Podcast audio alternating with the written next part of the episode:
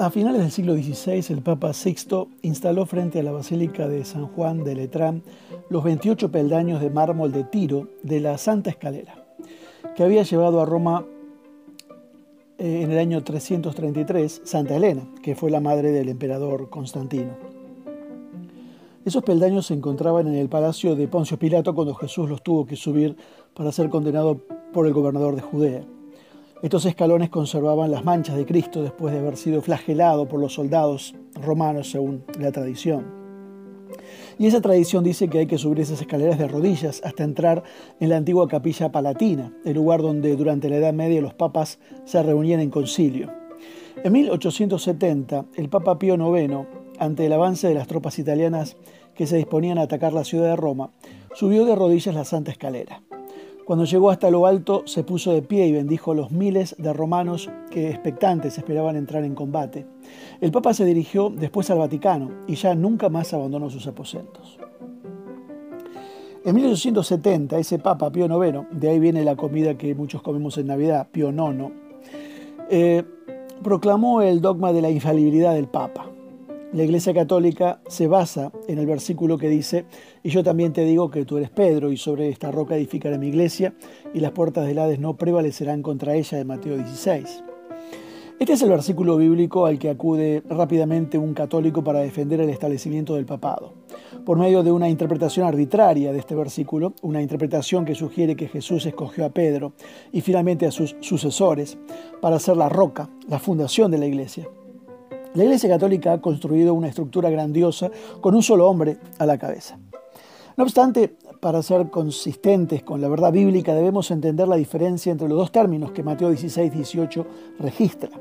Con relación a Pedro, el Espíritu Santo eh, registró el término griego petros, una piedra que se puede arrojar o mover con facilidad. En contraste con relación a la roca, el Espíritu Santo registró el término griego petra, el cual denota una masa de roca sólida. Además, estos dos términos tienen un género distinto.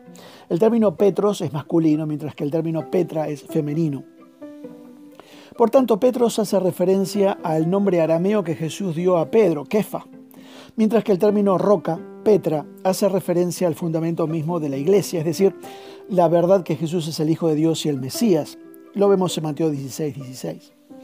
El hecho bíblico que el término roca se usó con referencia a Cristo mismo no se eh, concluye solamente por la etimología y el contexto inmediato de Mateo 16, 18, sino es una verdad que se difunde a través de toda la Biblia.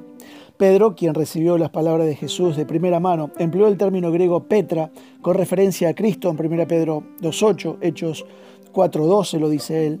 Sin duda, Pedro, más que cualquier otro religioso de nuestro tiempo moderno, pudiera garantizar el significado puro del término que Mateo 16, 18 usa.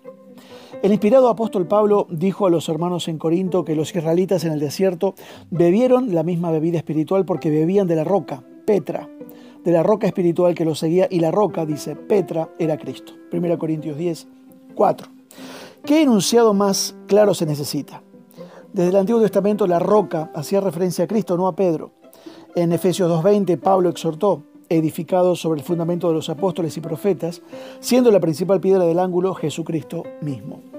La historia milita en contra de esta doctrina. Por ejemplo, el Papa Honorio I en el siglo VII fue considerado hereje por muchos años después de su muerte por apoyar la doctrina eh, monotelista, que es la doctrina que admite que Jesucristo tiene dos naturalezas pero una sola voluntad.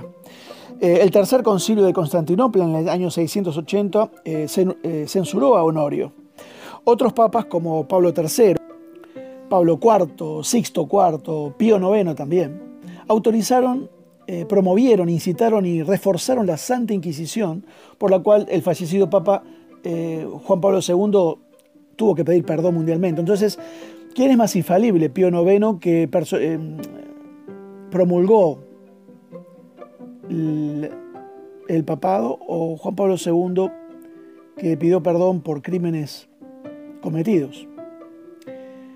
El escritor del siglo XIX, John Edward Emmerich Dahlberg Acton, conocido más como Lord Acton, fue un noble católico de madre alemana y padre inglés. Se formó en Alemania, no fue admitido en Cambridge como estudiante a causa de su religión católica, Posteriormente fue profesor de Historia Moderna en dicha universidad, especializándose en Historia de la Iglesia y de las religiones. Católico de ideas liberales, se opuso a la proclamación del dogma de la infalibilidad pontificia en el convenio en el Concilio Vaticano I.